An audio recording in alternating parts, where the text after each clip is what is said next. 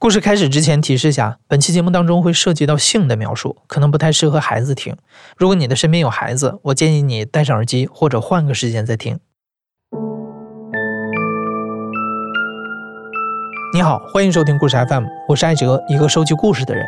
在这里，我们用你的声音讲述你的故事。每周一、三、五，咱们不见不散。几个月前，故事 FM 播出了一期节目，叫《十五年前我被骗进了红灯区》。在那期节目当中，讲述人娜娜因为不堪忍受家庭暴力，决定在初二的时候辍学外出打工，结果却开始了一段黑暗的人生。今天的讲述者甜甜也是在十五岁的时候决定离家出走，她也走到了和娜娜一样的人生岔路口。但是在经历了一系列危险和奇遇之后，甜甜走向了另一条道路。我叫甜甜，今年三十四岁。我是在新疆生活，然后过着我自己想要的生活。本来呢，我是生活在一个非常贫困的一个山区。甜甜的家乡确实很贫困，她每个星期都要自己背米去学校，每天吃一斤米，一次背五斤，而且没有菜，唯一能用来下饭的就是甜甜自己家里做的辣椒酱。这种情况下，村里的女孩读完初中之后，基本都会出去打工，只有男孩有继续读高中的机会。甜甜的成绩一直都很不错，但是到了初三下学期，妈妈突然跟甜甜说：“你不能考高中，家里的钱要留给弟弟。”零二年下半年吧，十五岁，当时是我是初三的下半学期嘛，然后我妈就跟我讲：“那你就不要考高中了。”当时他跟我一讲之后，我立马哭了，就是那种埋在头就这样勾走流眼泪，然后就听着他讲就好了。确实就是心里有很多不甘，然后我后来就。离开就是我，我是很气愤、很愤慨的离开家的。就周末我也没有跟他们讲我要离家出走。然后当时我记得，就一个星期的零花钱是两块钱一个礼拜哦。当时我妈给了我两块钱，但是我知道啊，就是我妈可能哪里放了钱，然后我就去她枕头下面拿了五十块钱，那我就干脆走了，你们也不用管我了，我就自己出去得了。没有跟任何人告别，浑身上下就是带了五十块钱。但是我到了县城之后，我也不知道我该去哪里。当时我站在那个车站站了个二十几分钟吧，其实我是很恍惚的，我也不知道去哪里。然后我就去一个超市啊，就问他这里需不需要招人啊，或者是怎么的？小女孩嘛，人家肯定是不收录的。然后接下来怎么办呢？因为那时候。网吧很多，你知道吗？当晚我就在网吧度过了。我吃了方便面，那是我人生第一次吃方便面，我觉得可好吃了。那晚虽然没找到工作，只能在网吧落脚，但甜甜终于离开了家，终于第一次来到了城市，看到了外面的世界。所以甜甜并不害怕，她反而觉得很解脱、很释然。第一晚也就这么平静的过去了。第二天，甜甜还是没能找到工作。可是，这个所谓的外面的世界已经没有耐心了。他不准备再给甜甜留下第二个平静的夜晚。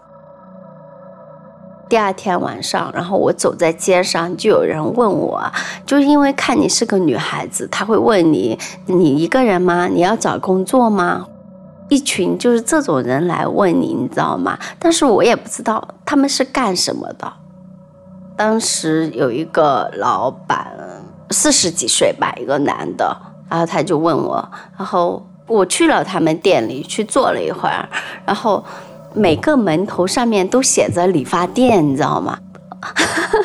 当时就觉得好奇怪哦，就说为什么里面理发店都坐着女孩子哟？然后他说，那你就给客人洗头。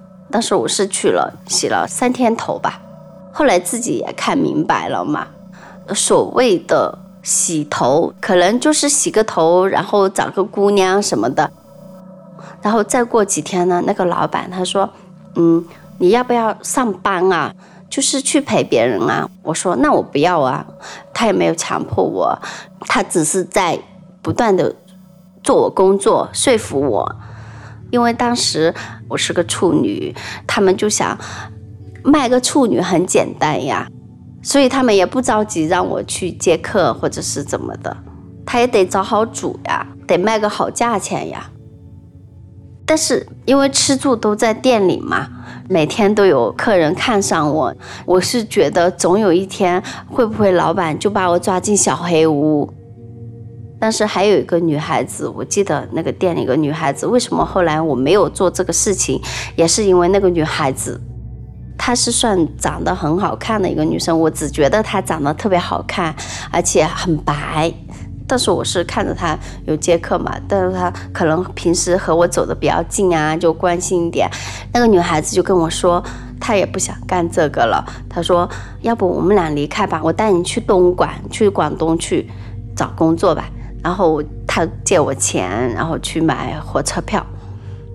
当时晚上我们就走了。我们那个地方离火车站大概是有个两公里左右，我是走路去的。我就说我出去散散步，然后我就出去了。那个女孩子呢，她就说我们在火车站见。我也不知道她就说是怎么出来的，也是顺利的。如果是那种黑店，特别黑的店，估计我早就会被他们卖掉了吧？我觉得，当时是买的硬座去的，坐了三十多个小时火车。他说他有朋友在这边，我就真的很信，你知道吗？特别相信他，那就去去朋友家里。然后我当时是，我一进去，他们那房子里面是有有很多人的，有几个男孩子，也有几个女孩子。没有床，只有床垫，我就觉得特别奇怪，就是一群人好混乱，只有床垫。那个女孩子呢，就说没有关系，这都是我的朋友，什么什么什么的。然后你走也走不掉，你知道吗？当时真的是走不掉。但是带我们去吃饭嘛，我也不知道我是环境不适应还是什么的，就是说那我们没有吃喝过珍珠奶茶，然后给我买了那珍珠奶茶喝，然后我就晕倒了。我不确定喝那个珍珠奶茶是他们下了药，当时确实是晕倒了。晕倒之后，我也不知道发生什么嘛。我醒来之后，我是发现我的手臂上是有针眼的。我不知道，我都怀疑他们吸毒或者是什么。回想起来是很害怕的。我就觉得，如果我当时没有来大姨妈，我估计我会被他们卖掉或者是怎么的吧。东莞可能那个时候就是有很多男孩子在下面带女孩呀，这样子的。就我醒来之后，就一个男孩子在我身边，我至今也不知道他叫什么名字，我只知道他是四川的。那个男孩子看我醒来了之后呢，我自己会觉得很恶心，之后是有呕吐的，我觉得不太对劲。当时我走不动道。那个男孩子就把我背下楼的，我当时来大姨妈还弄得他身上有血什么的都有的，然后那个男孩子把我背到了一个小旅馆，特别小的一个单间，几十块钱，然后他付的钱，他说叫我不要再回到他们那里去了，他帮了我一把，但是他走的时候还留下了一百块钱给我。其实当时我还担心，如果他把我背出来，他回去会不会挨揍啊？或者我都有想过这种场面啊，这种。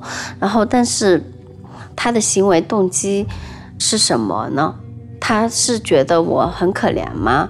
或者是他有和我同样的经历吗？但是呢，好像我一直都没有答案。到现在为止，我是想找到他，感谢他的，但是。好像找不到这个人，过了也就过了。如果这个男孩没有把甜甜背下楼送去小旅馆，甜甜完全无法想象今后的生活将会是什么样。这对于一个涉世未深的女孩来说是很大的打击。甜甜很害怕有一天那些人会回来找到她，所以在小旅馆打了一段时间的工之后，甜甜还是决定离开。临走的时候，老板娘给了甜甜五百块钱。拿着这笔钱，甜甜又一次回到了家乡的城市。不过，甜甜依旧不愿意回家。她找到了一个餐馆打工，在这里，甜甜又遇到了另一个改变她命运的人。后来就是去饭馆上班去了，等于。包括那时候就觉得自己真的是好蠢呢，就是人生一点社会经历都没有，还敢离家出走。但是那时候就是特别执拗的，也不愿意回家。后来大哥出现了，呃，说实话啊，就是他是非常干净、很利落的那种人，然后三十多岁左右的一个男人，身材也挺好，没有啤酒肚，头发是那种油背头，就是把头发梳得光光亮亮的，一看就是老板的样子。大哥，因为一群人吧，很多人。当时我是作为一个服务员，然后我就给他们点菜。因为我是很爱笑的一个女孩子，我就觉得，就是爱笑一定是会带给自己好运的。就是觉得这个姑娘还挺机灵的。然后他就说：“你这么小，你呃不上学吗？”一脸严肃，你知道吗？你像。一般的，就是说，现在我们见的很多人在饭桌上看到小姑娘，都会调侃你几句啊。但他没有调侃，他只会对我就是说很好奇，你这么小，为什么会在这里上班工作？你是有什么问题？然后就是说，那你要不要换一份工作呀？我还很开玩笑的，就是说，那你是哪个公司的老板？换工作，我去你们公司上班吗？他说。可以啊，就是说他给了我一张名片哦，就说如果你想换工作，那你就来找我。我接下名片，我看了，哇，一个房地产公司啊！我说，当时还觉得挺高级的，你知道吗？因为可能也在外面出来几个月了嘛，对一些事物也有所认知了，有所了解了。那房地产应该很厉害。那我自己可能也不可能就是说在饭店干一辈子，我想换一个工作试试看。后来我去他们公司，他居然不记得我是谁了，你知道吗？我还是挺失落的，当时。我就说是你给我的名片啊，让我来试一试。然后他说：“哦，那你来吧。”然后我就去他们公司上班了。当时我刚去的时候，可能打打杂，但是我给别人的感觉是一个很阳光的一个女孩子，可能这一点会引起到他的注意了。然后突然有一天来问我，就是说。嗯，你为什么这么小你就出来上班了？就是没有读书啊？我会觉得他人还挺好的，我就跟他讲了，我说我们家里没有钱读书，所以我就先出来上班，让我弟弟读书。我会有这样子跟他讲，他就有问我呀，他说：“那你想继续读书吗？”他说：“如果你想去读书，那你就回去找学校，费用我来帮你出。”嗯。我说还有这样的操作吗？我说当时是真的还挺惊讶的，你知道吗？我也就特别直的，就是第二天我真的就请假了。我说我回去找学校，然后就是在县城里面找了个私立的中学，一年的学费大概是两千块钱左右。他说可以啊，给我打了五千块钱吧，就说暂时你也不用上班嘛，你就好好读书就好了。因为转学籍，学校和家人知道了甜甜的下落，但在甜甜以离家出走明志之后，家人也内疚，索性就让她继续留在县城读书。因为感恩，甜甜每过一段时间都会联系大哥，跟他汇报一下学校的近况。放假的时候，他也会回去见见大哥。有的时候，大哥像甜甜的一个家长；有的时候，他们的关系更微妙。一来二去就熟悉了，就是说我们走得更进一步，经常会在一起吃饭，一起调侃一些事情之后，然后就是说，嗯，我觉得男人的爱美之心都会有的，欲望也会有的。我特别记得是我过十六岁的生日的时候。他就是在我们最好的一个酒店订了一个包厢，然后把他们公司还有一个姓刘的刘总，还有其他的有几个人就叫上了，就是很顺其自然的，就是说，哎呀，这是我资助的一个学生，给大家介绍一下什么什么的。可能大哥不经常带女人出来吃饭，他们会觉得应该是。不一样的关系才会出现在饭桌上吧，就是有开玩笑的说，这个妹子这么年轻，你何时下得了手啊？他也就笑笑过了。但是当天晚上喝了酒，然后他们就很半推半就的就说：“大哥，你今天晚上喝了酒，不用开车回家啦，然后你就住在这酒店吧。”就很顺其自然的，确实那天晚上就发生关系了。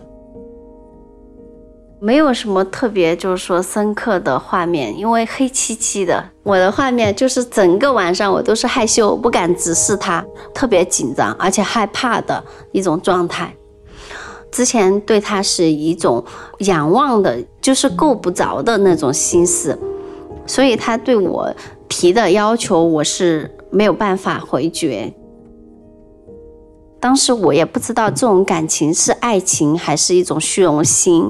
我会站在窗户边想，就是说他会不会是男人的酒后乱性，第二天跟我说一声抱歉，对不起，我昨天晚上喝醉酒了，发生了不该发生的，我会有这种担忧。但是好像，嗯，第二天他也没有说别的话，只是给了我一个深深的拥抱。之后呢，也会就是说有一些改变。从我和他谈恋爱之后，然后我的周末礼拜天基本上是半天假，然后我就再也没有去上过晚自习。就是和他在一起啊，之前就是对我很严苛的一种状态，但后面也是有一些，因为关系不一样了，我自己也会有一种任性的心态在的。我记得特别清楚的是，我们学校不是写作文嘛，他的文字功底很好，他会去给我批改作文。平常我们就是说放月假回去的时候，我会带作业嘛，等于是，然后他就会检查我的作业怎么样。半夜我睡着了，他会把我叫醒，就是说你这个字到底写的是什么意思？呃，会会就是说很既像恋人又像那个。家长的存在，他还去跟我开家长会。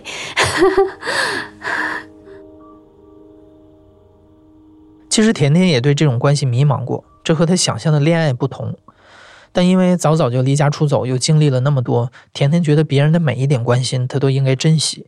何况大哥不只会给甜甜买衣服、买首饰，他也有属于长辈的浪漫。大哥很成熟，他和甜甜从不冷战。有的时候怄气，甜甜会一个人睡沙发，但大哥总是会趁她睡着了再把她抱回床上。大哥曾想过送甜甜两套房，但被甜甜拒绝了。甜甜担心物质会影响感情的纯粹。那个时候，甜甜每个月只有四天的月假，这四天大哥都会陪着她，一直持续到甜甜上了大学。大哥给甜甜选了一所贵族学校，让甜甜读高尔夫旅游酒店管理专业，希望将来甜甜能帮自己打理物业。不过成熟有的时候也意味着功利，甚至是冷酷。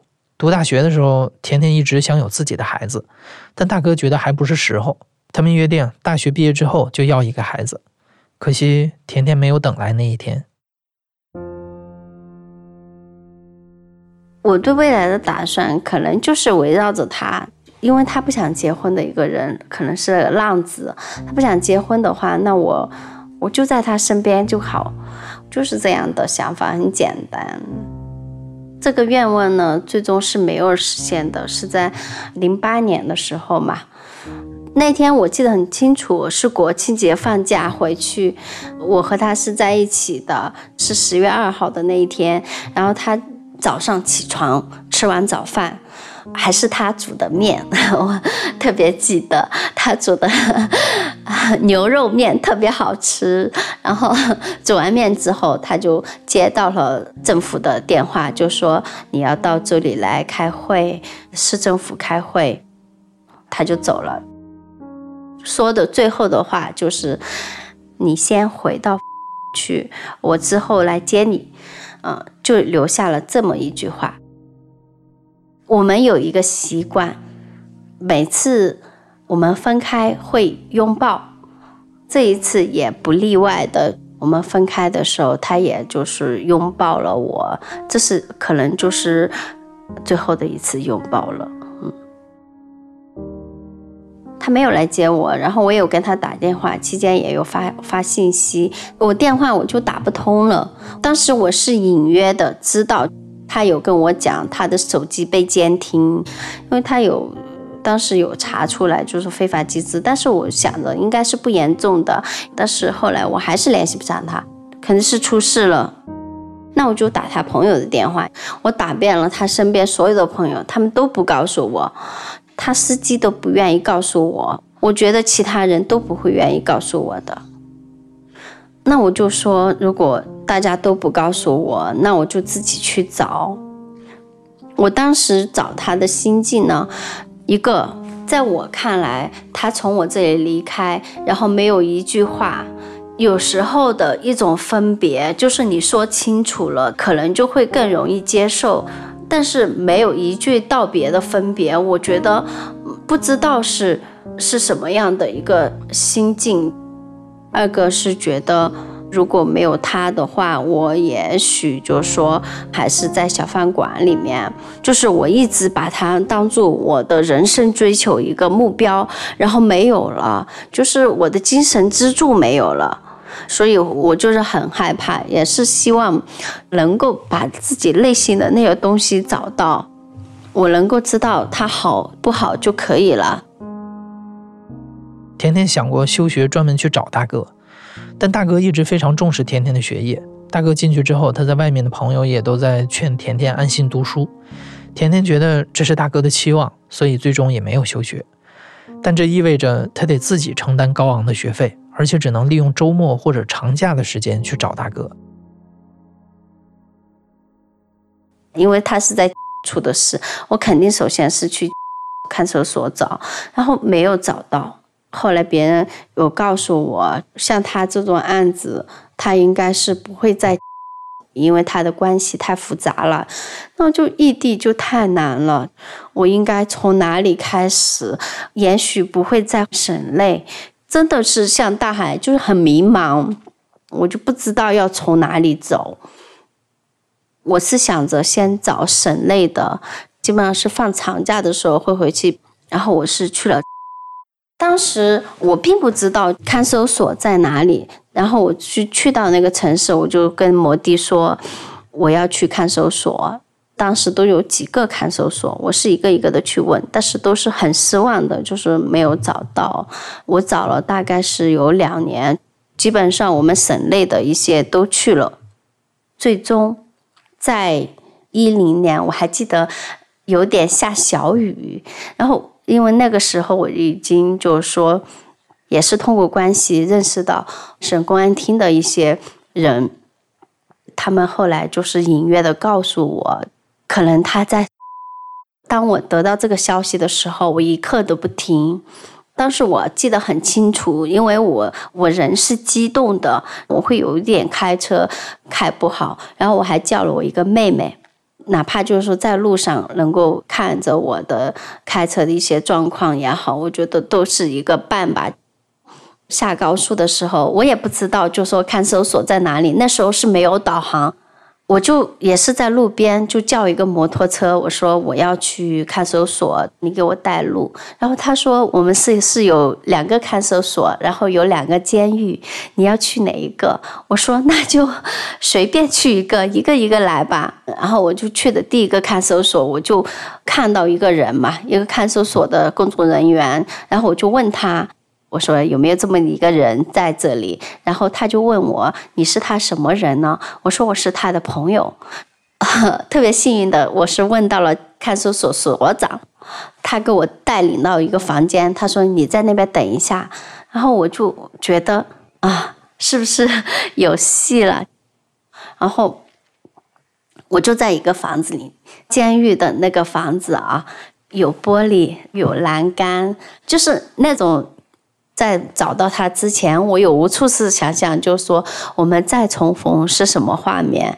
但是，当真正的要去见面的时候，然后在这种情况下，铁窗，你的内心活动是非常复杂。当时心情既期待见到他，但是又害怕见到他的一个状态。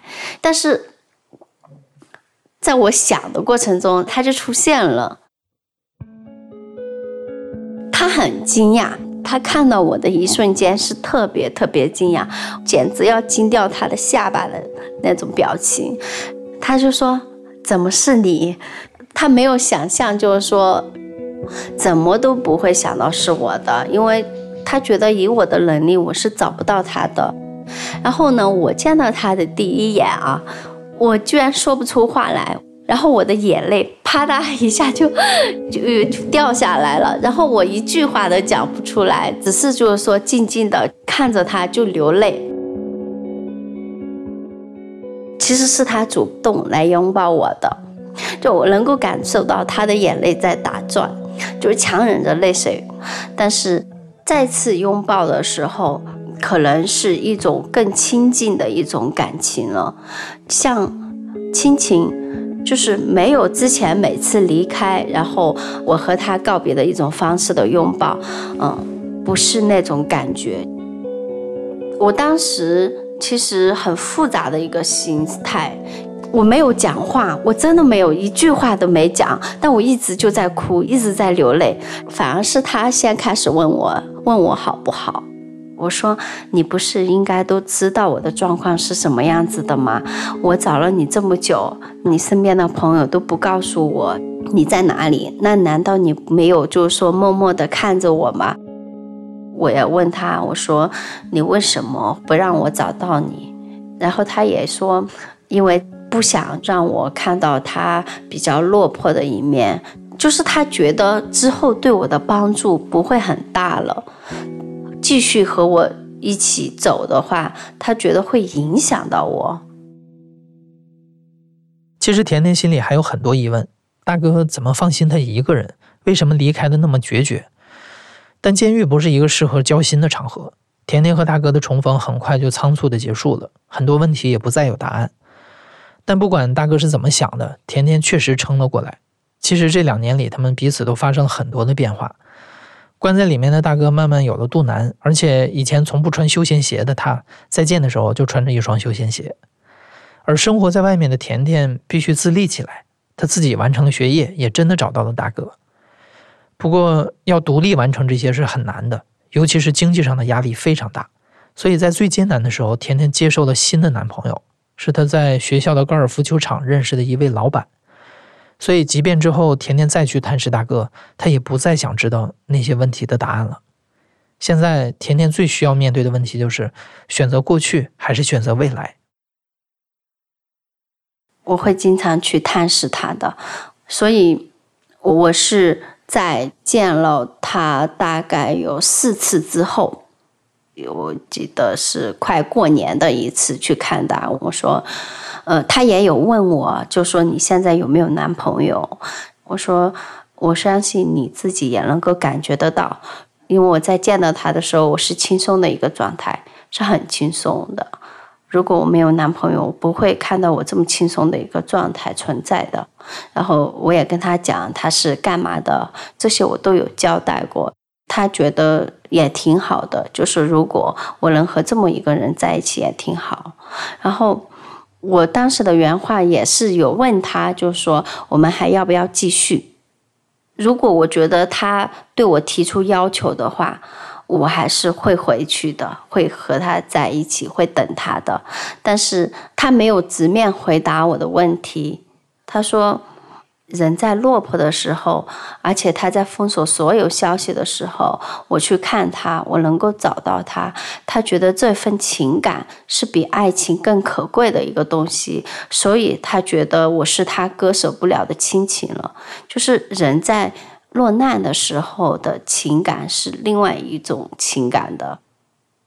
其实那个时候我们的关系其实就已经很明确了，就是像亲情一样。彼此分割不了的一种亲情，我觉得那样的关系也挺好的。在没有见到他之前，我可能就是这永远是我心里的一个结。但是，真的就是在见到他那一刻，我已经释怀放下了。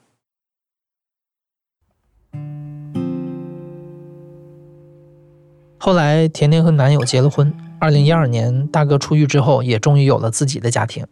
他们两个家庭经常来往，关系很和睦。之后，甜甜拥有了自己的事业，但是她发现，即便积累了很多的财富，那样的生活并不是自己想要的。二零一八年，甜甜又一次出走了，她回到了农村，开启了民宿。当初也有人问我，如果他没有出事，或者是哪怕你当时再坚持一会儿，再等等他，你们的结局有也有可能是不一样的。我觉得已经回不到以前了。既然发生的很多事情，那它自然有发生的道理。所以我很坦然的去面对这一切。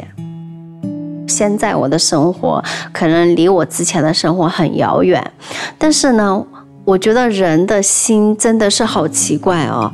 我之前生活在农村，而且是比较偏僻的农村，但是我现在又回到了农村，就是在我的身上发生了很多事情之后，我会看淡很多事，所以我还是回到了我最初的我。我现在在新疆开民宿，他会有说要来新疆来看我们，又想，哎呀，你生活的状态现在很美好，他也想来感受一下，就是我这种美好。我们可能，嗯，像两家人的亲人一样的存在，我觉得会比很多亲戚都会走得更近。